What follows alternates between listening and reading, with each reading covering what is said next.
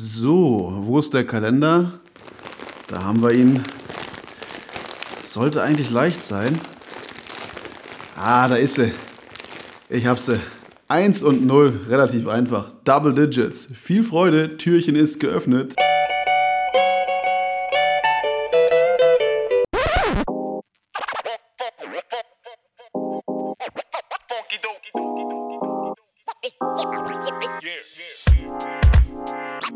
Uh, you know what? The thing is, I never wore Nike shoes until I signed a Nike contract.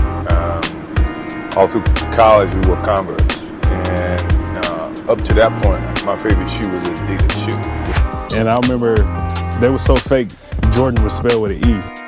Um, different things you may see, different cultures that be able to change. It's kind of how you look at fashion differently. ways. Absolutely. I look damn good on you, by the way. Yeah, it's good. Every detail counts, you know, for at least, at least for me it does. And, and if you can make a shoe as light as possible, um, without compromising fit, you know, stability and things of that nature, then it gives you an advantage. It gives you a clear advantage. Theme song in my life is, is Coming in Hot by Lecrae. Ho, ho, ho. Äh, Ich muss euch sagen, es weihnachtet schwer, fast. Also noch nicht ganz. Also, herzlich willkommen zurück zum Sidelines Adventskalender. Folge 7988. Ähm, ich muss sagen, äh, ich, das fühlt sich schon echt komisch an mittlerweile. Aber ich freue mich auf jeden Fall. Und ich bin natürlich nicht alleine da. Aber ähm, wer jetzt Lenny erwartet, der wird enttäuscht. Aber dafür mit hervorragendem Gast und ich freue mich, dich begrüßen zu dürfen, Darius. Äh, grüß dich. Ho, ho, ho, ich freue mich auf jeden Fall hier zu sein, liebe Freunde der Basketballunterhaltung. Und ja, was machen wir heute eigentlich? Ja, vielleicht, ähm, wir reden über Filme, das ist natürlich klar, wenn du da bist. Also für, für alle, die nicht wissen, wer Darius ist, ja, aka Freiplatzromantik, die müssen noch mal gucken. Äh, bei uns, ich muss gleich mal, ich, ich reiche gleich noch mal nach, welche Folge das war. Da haben Darius und ich schon eine Menge Basketballfilme auseinandergenommen.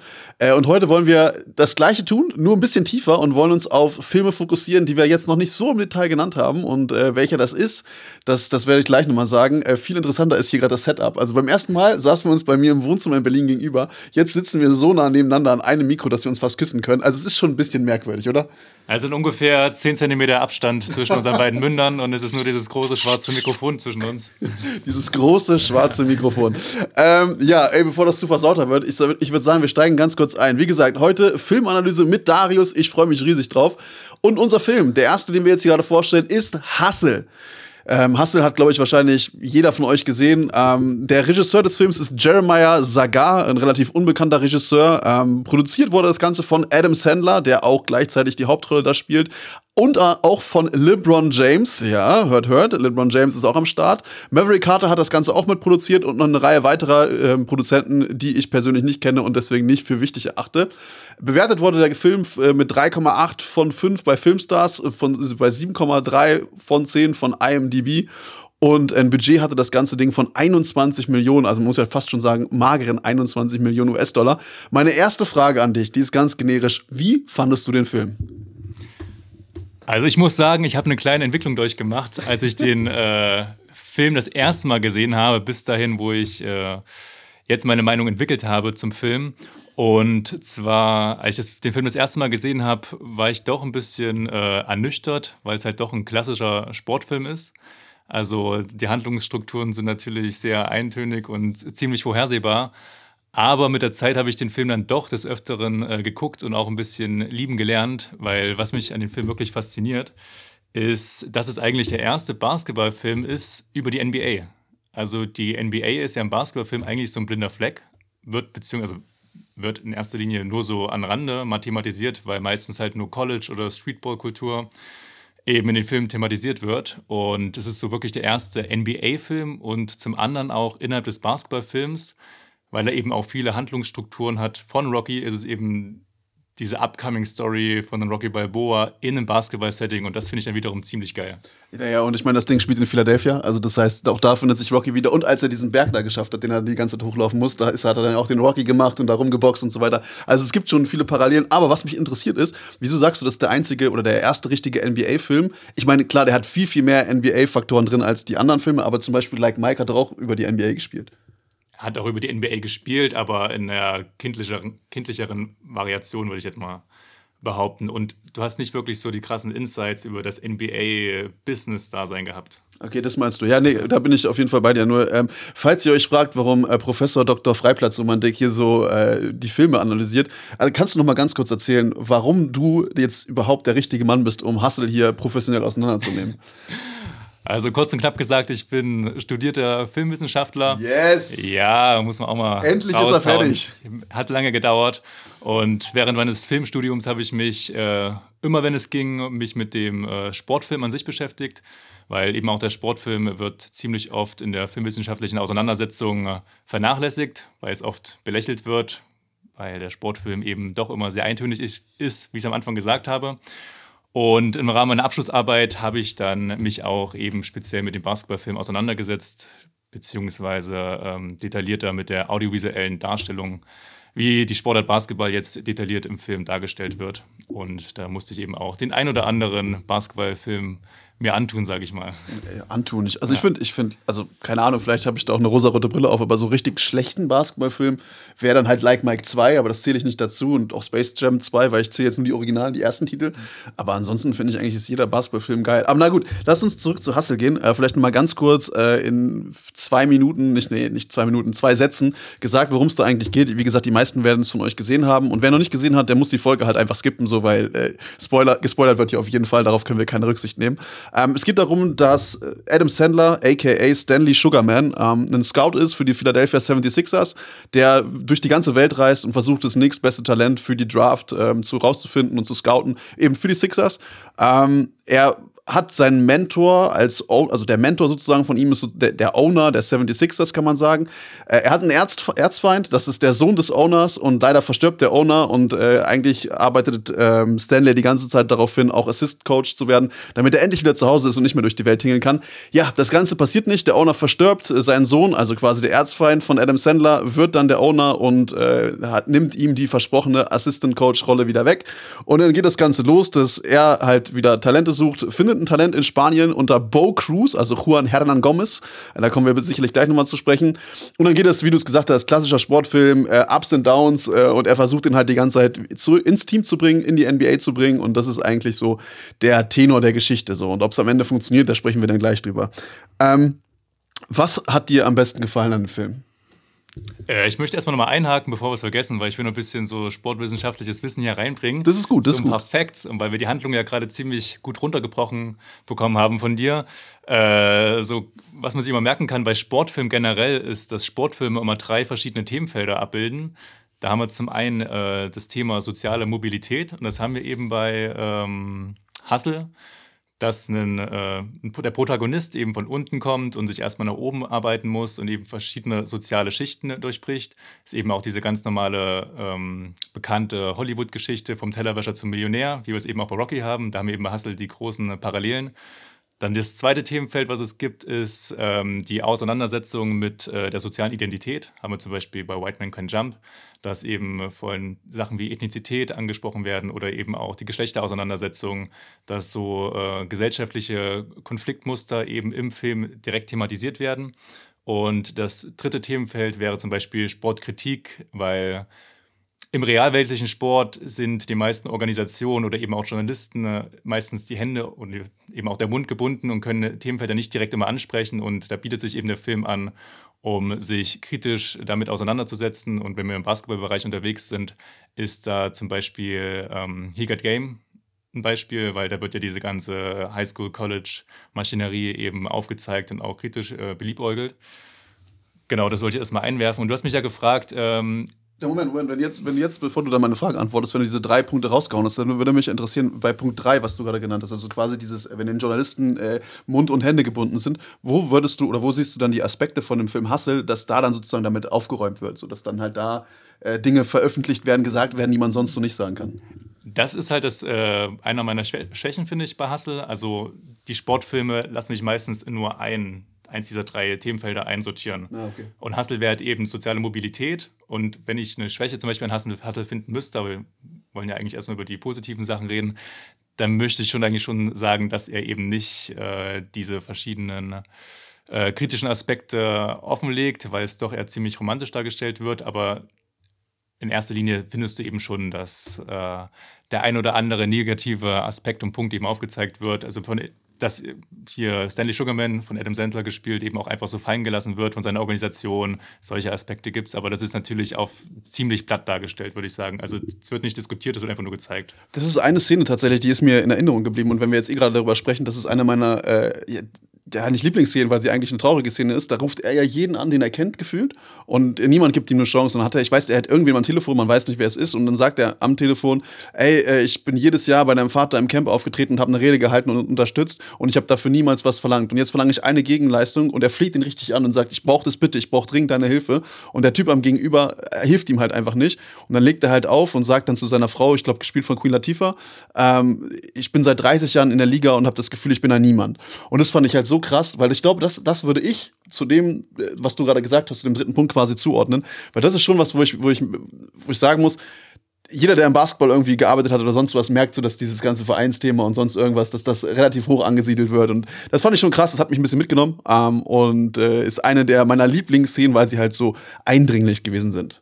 Genau, auf jeden Fall. Es wird gezeigt, aber was ich den Film dann wieder ein bisschen negativ anhaften würde, ist, dass meistens mit einem Fingerschnipsen das in der nächsten Szene dann schon wieder gegessen ist. Also die Probleme lösen sich dann eben doch irgendwie von selber. True. Und da gibt es halt andere Filme im Sportbereich, wo das wo länger draufgehalten wird und es eben doch ein bisschen mehr in die Tiefe geht. Was wir jetzt, wenn wir gerade darüber reden, das sind so kleine Szenen, die mir jetzt wieder einfallen. Äh, da gab es auch diese eine Szene, ähm, wo ein Journalist, die, da waren sie gerade beim Draft zugelassen und äh, die, die kam, ich glaube, diese ganze Kamerameute kam dann halt gerade an ans Auto, wo, äh, wo Adam Sandler halt eben mit Bo Cruz im Auto sitzt und dann sagen, reden die halt, dass sie halt gerade beim Draft zugelassen wurden und der eine Journalist, der ihn vorher auseinandergenommen hat, der kriegt dann erstmal so, eine, so einen kleinen Links-Rechts-Clap, also so einen, so einen äh, metaphorischen Links-Rechts-Clap von Adam Sandler und das ist auch so eine kleine Spitze, weil ich meine, wie oft ist es das so, dass Journalisten erst sich das Maul zerreißen für Klicks, ja, und danach, wenn dann aber die Leute erfolgreich sind, dass, dann, äh, dass sie dann aber ankommen und als allererstes das Interview unbedingt haben wollen. Und das ist vielleicht auch so etwas da in die Richtung einzuordnen ist.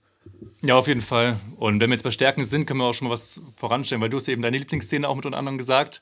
Sorry.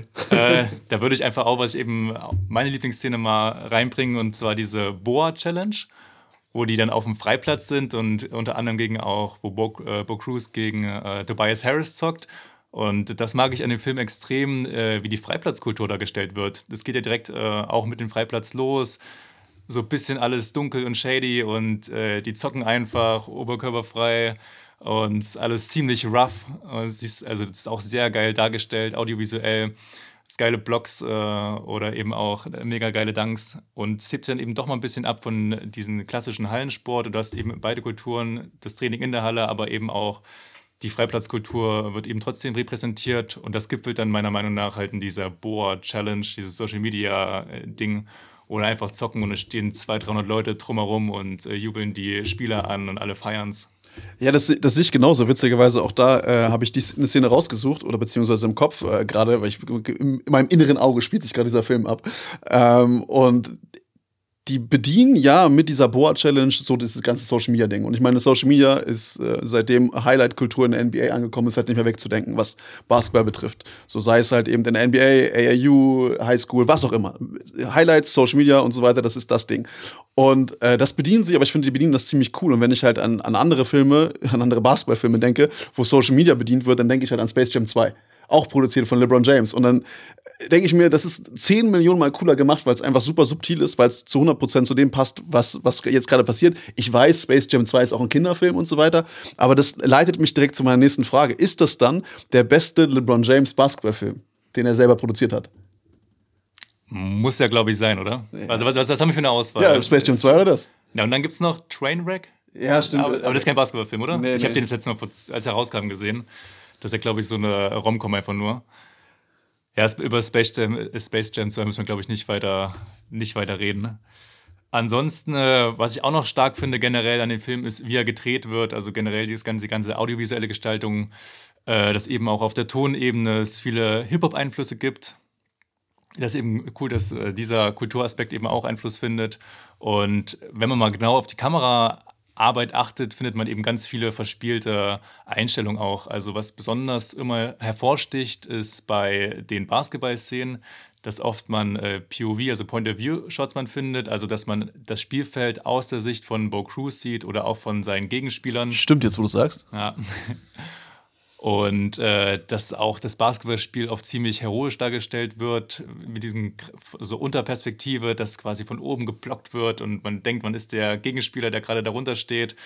Also die spielen schon sehr viel damit. Äh, und allein aus diesen produktionstechnischen Aspekten ist der schon äh, ganz oben mit dabei, was äh, die Sportfilmproduktion generell angeht. Liegt das daran, weil er so neu ist oder weil er halt einfach so innovativ an bestimmte Dinge rangegangen ist? So wie das gerade, was du gesagt hast, diese Point-of-View-Kamera oder woran, woran liegt das, dass er da relativ weit oben anzusiedeln ist? Also ich glaube schon, dass es der innovativste Basketballfilm ist, den wir bisher gesehen haben. Also der traut sich extrem viel. Ähm, eben auf dieser audiovisuellen Ebene in der Gestaltung. Wir haben auch viele äh, Kontraste, was die Musik angeht, finde ich ziemlich interessant. Also wir haben zum Beispiel diese Trainingsmontage, wo Bo Cruz ähm, extrem lange, sieben Minuten lang äh, trainiert.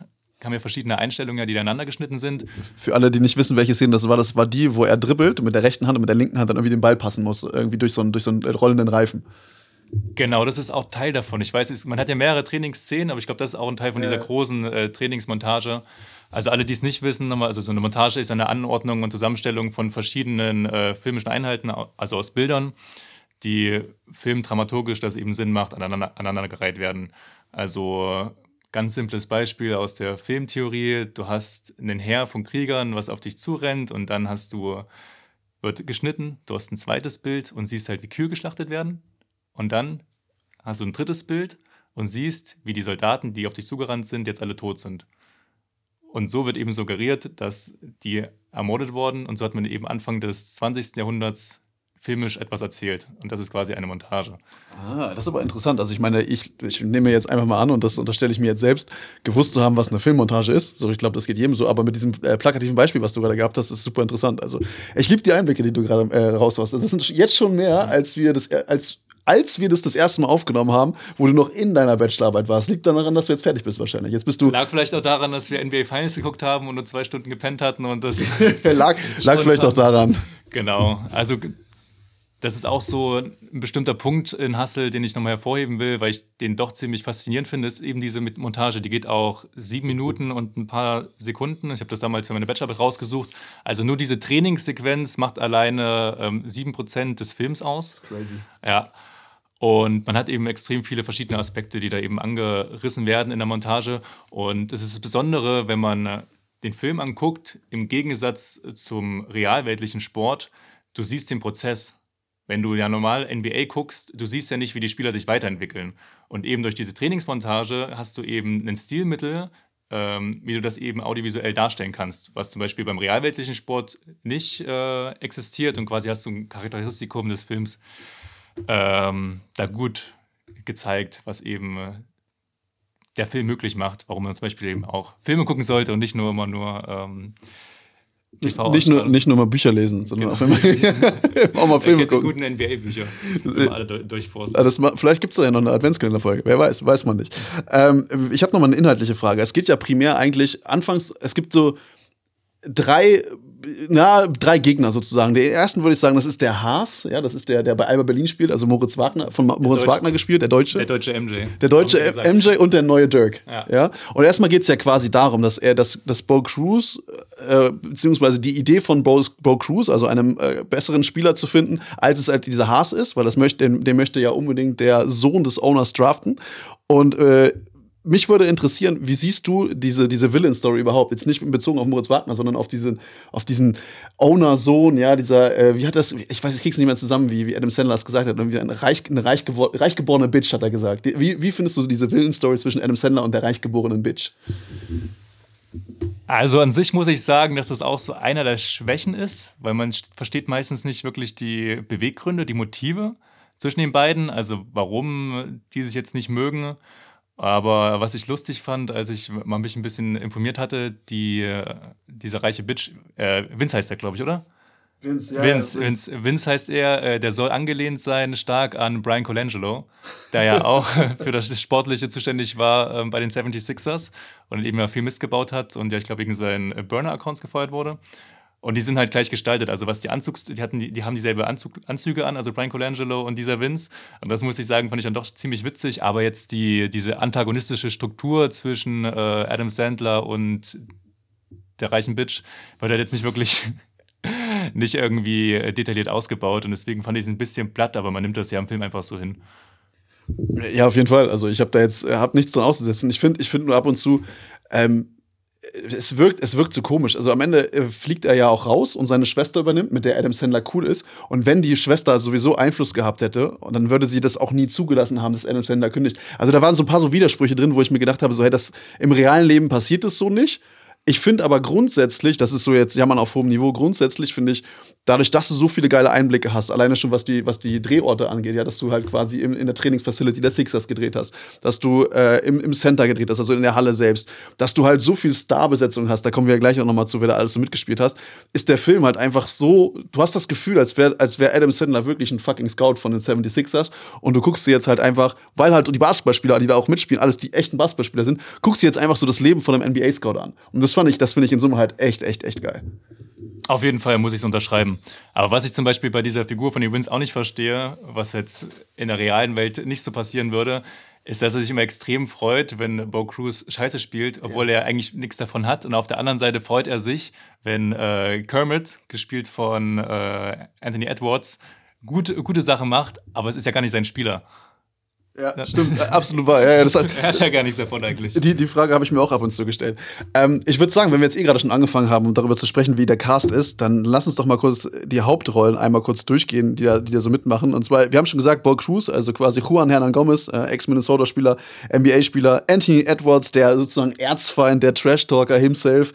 Äh, Moritz Wagner hatten wir auch schon angesprochen, der spielt auch mit. Julius Irving spielt auch eine große Rolle, da kommen wir vielleicht auch gleich nochmal zu. Dirk haben wir auch schon angesprochen, Dirk Nowitzki spielt auch mit. Trey Young ist am Start. Kyle Lowry spielt auch eine schauspielerische Rolle. Jordan Clarkson genauso. Chris Middleton ist am Start. Aaron Gordon. Äh, Matisse Seibel, der hat sogar relativ viel Screentime, genau wie Tyrese Maxey, der auch dabei ist. Tobias Harris spielt sogar im 1 gegen 1 bei dieser Bow-Challenge gegen Bo Cruz. Äh, Seth Curry ist auch dabei, auch mit schauspielerischer Darbildung. Boban hat auch viele Szenen, also Boban Marjanovic ist auch am Start. Ähm, Doc Rivers spielt auch relativ viel. Kenny the Jet Smith ist sozusagen der beste Freund von Adam Sandler, kann man schon sagen, und ehemaliger Teamkollege, dem er das Leben gerettet hat bei diesem schweren Autounfall. Äh, the Reverend Mark Jackson ist auch im Start. Und dann gibt es noch ganz viele verschiedene Cameos. Als erstes würde ich mal gerne fragen, was ist denn so ein Cameo eigentlich? Also grundsätzlich ist ein Cameo einfach nur der Auftritt von einer bekannten Person, die man eben außer, außerhalb dieser filmischen, fiktiven Welt äh, eben kennt und dass es eben ein kleiner Augenzwe äh, Augenzwinker ist an den Zuschauer, ey, die Person kennst du doch. Und meistens in Filmen tauchen eben Cameo-Auftritte, also die Schauspieler, die man da sieht, auch als sich selber quasi auf. Ja, das haben ja die meisten NBA-Spieler sowieso gemacht. Aber ich finde, der Film lebt halt davon. Also ich weiß nicht, ob du das aus filmwissenschaftlicher Sicht auch so siehst, aber das ist, was ich gerade auch schon erwähnt hatte. Das lässt halt die ganze Zeit, dass da wirklich echte Basketballer gegeneinander auf dem Feld spielen, ne, die dann auch wirklich einen echten Dank machen, ne, das nicht irgendwie so äh, eine Montage ist, wie du schon beschrieben hast, lässt es mich die ganze Zeit wirken, als würde ich da jetzt einfach gerade so ein, so ein gefaktes Trainingsspiel äh, anschauen von irgendwelchen NBA-Stars. Und das ist schon sehr, sehr, sehr geil. Das ist auch eine Besonderheit übrigens des Sportfilms im Generellen. Also, dass der Sportfilm orientiert sich immer extrem krass an der realen Welt. Also die Figuren und Handlungen werden eben meist aus dem realen Sport genommen und eben in diese filmische Welt hineingezogen und Handlungsstrukturen werden eben einfach übersetzt in den Film hinein. Und wenn man das vergleicht mit anderen Filmgenres, wie zum Beispiel Science Fiction oder Fantasy, wo komplett neue Welten erschaffen werden, hat man hier eben was komplett Konträres. Und das macht aber, finde ich, eben oft den Reiz aus dem äh, Sportfilm aus dass eben dafür auch äh, viel Nostalgie eben mit verbunden ist. Oder was ich eben auch stark an Hustle finde, dass man eben die ganzen NBA-Spieler und so kennt. Und es ist halt nicht nur die Leute, die du eben vorgelesen hast, sondern in äh, Hustle sind selbst die kleinsten Rollen mit äh, NBA-Gesichtern beziehungsweise Gesichtern aus dem Basketball selbst bekannt, äh, die Basketball selbst bekannt sind, besetzt. Also bei dieser Trainingsmontage, die ich äh, vorhin schon angesprochen habe, selbst die Athletiktrainer sind bekannte NBA-Athletiktrainer ja, oder äh, Bo Cruz werden ja auch äh, Skills beigebracht und äh, von, von The Professor von zum The Beispiel. Professor. Genau, das ist halt ziemlich geil. Also du kannst den Film gucken als äh, jemand, der mit Basketball keine Ahnung hat und es stört, es stört dich nicht, die Leute nicht zu kennen. Aber wenn du eben äh, Ahnung hast und eben ähm, was mit den Gesichtern anfangen kannst. Was mit den Gesichtern anfangen kannst, hast du auch noch trotzdem Mehrwert davon. Auf jeden Fall. Und es gibt echt viele Nebenrollen. Ich gehe geh vielleicht einmal mal kurz die Liste durch und dann frage ich dich einfach nach deinen Lieblings-Cameos, die da mit dabei sind, weil sonst, äh, glaube ich, machen wir den Podcast hier zu lang für eine Adventskalender-Folge. Also die, die Nebenrollen zu den besagten Rollen, die ich gerade schon vorgelesen habe. Also Morris, äh, Morris Cheeks, also ehemaliger 76er-Spieler. Aaron McKee, äh, auch 76er-Spieler. Allen Iverson, den brauchen wir nicht vorstellen. Dave Joggers, auch 76ers Assistant Coach. Pat Croce, äh, former 76ers President and Minority Order, der kannte ich tatsächlich nicht. Ähm, Billy King, ähm, Willy Hernan Gomez, José Calderon, Pierre Oriola, Alex äh, Abrines, Felipe Reyes und das sind alles ehemalige spanische Nationalspieler, also ne, und eben der Bruder halt auch von Juan äh, Hernan Gomez. Ähm, Luka Doncic ist am Start, Mark Cuban, Brad Stevens als Celtics, äh, ich glaube, spielt er, den, den Coach? Ne, er spielt den Präsidenten, ne? In der Dings auch. Spielt er schon den Präsidenten, ne? Spielt den Präsidenten. Ja, er spielt da schon den Präsidenten, genau. Dann Dell Dums, äh, Utah Jazz Assistant Coach, Jay Wright, äh, Two-Time NCAA äh, Champion Coach, Grayson, the Professor Boucher, hatten wir gerade schon genannt, und Jimmy James Goldstein, der Nummer 1 Superfan und äh, ja, beste Freund von Dean Walle. ähm, äh, dann hau mal raus, was sind deine und warum sind es dann drei, drei Lieblings-Cameos und ich mache dann noch meinen Lieblings. Also auf jeden Fall bei mir, wo ich mich am meisten drüber gefreut habe, beim ersten Mal gucken war ich noch ganz genau bei Allen Iverson. Den sieht man ja bei dieser Bow äh, Challenge kurz als Social Media Clip, wo er einfach nur sagt, you're talking about practice, this man uh, needs no practice. Fand ich auf jeden Fall äh, ziemlich funny. Dann natürlich Dirk muss man nennen. Ganz kurz, ja. funktioniert auch nur auf Englisch, ne? weil ich habe den Film zweimal auf Deutsch geguckt und jetzt, wo du es gerade sagst, äh, ja, macht das Sinn, ja. ja. was er da gesagt hat, aber auf Deutsch kam das gar nicht so rüber, als würde er dann ja. sein berühmtes Zitat quasi äh, abändern. Ähm, genau, dann noch Dirk Nowitzki natürlich. Auch eine ziemlich lustige, klotze Szene. Wird dann, äh, Adam Sandler ruft ihn ja bei FaceTime an und Dirk tut erstmal so, als ob er ihn nicht kennt. Und dann habe ich noch, wenn ich auch ziemlich lustig fand, war eben Boban, der ja als äh, Prospect da mitmachen möchte. Und da wird die Frage von ähm, Adam Sandler gestellt, wie alt er eigentlich überhaupt ist, weil er eben doch ein bisschen älter aussieht. Und er sagt Boban 22 und genau in dem Moment kommt dann sein Sohn raus, der auch schon irgendwie um die zwei Meter groß ist. Der vielleicht wirklich zwei, äh, 22 ja. ist. genau, und äh, da fragt ja hier Adam Sandler, wie alt ist denn dein Sohn? Und äh, Boban antwortet nur ganz trocken, äh, zehn Jahre, nee, zehn Jahre. Zwölf. Oder was, zwölf Jahre? Zwölf Jahre. Ja, zwölf Jahre, krass. Also hat Boban mit zehn Jahren ein Kind bekommen. Und äh, Ansonsten übrigens, Boban Marjanovic ist ja äh, wahrscheinlich der bekannteste Schauspieler mit aus den ganzen Cast neben Adam Sandler, weil, wie wir alle wissen, hat er bei John Wick 3 mitgespielt. Ja, eine überragende Rolle, wie er in der Bibliothek vermöbelt wird von, von John Wick.